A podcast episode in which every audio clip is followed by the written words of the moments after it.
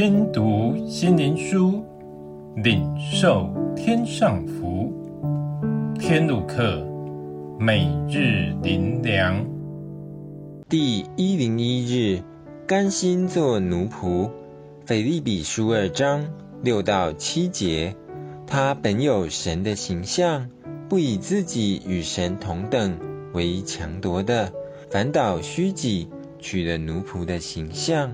成为人的样式，没有人是心甘情愿做奴仆的，只是暂时委屈自己，盼望有一日能出人头地。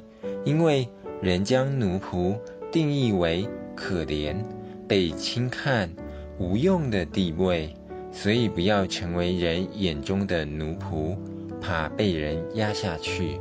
因此。天天活在不安的争竞中，世人眼中的奴仆是很可怜，但有另一种奴仆是一种福气，就是因为爱，甘心做奴仆，如同因为爱连结的夫妻关系、父母带儿女的关系，还有很多因为爱而舍弃自己地位的关系。爱胜过主人和奴仆的区分，也就是爱胜过利害关系的增进，胜过自我价值观的虚荣，胜过让人不安的评价和感受，胜过这世界的一切纷争，达到人所渴望的真平安，真正的和睦相处。最典型的楷模。就是神的儿子耶稣，他本是尊荣的神，他却甘心来到世上，成为人，成为不体面的人，因为爱而解决人一切的需要。他的付出并没有得着相对的代价，反以极大的罪名把他钉在十字架上。这样的奴仆心，值得吗？最后的事实证明，他是值得的，因为他胜过了罪的权势。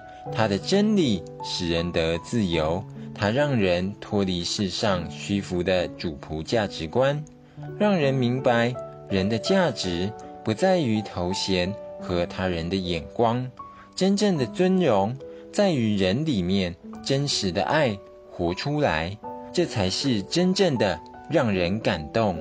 赢得人心，也证明在人里面，爱的生命才是真正作王。最后，让我们一起来祷告：主啊，你因为爱成为奴仆，似乎是羞辱，却是生命的光辉。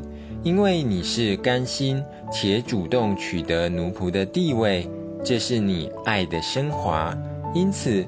你已为我们开了一条全新的爱之路，如今我们的心深受感动，一生乐意拥抱十架，因为我们已看见了十架上的光芒。奉主耶稣的名祷告，阿门。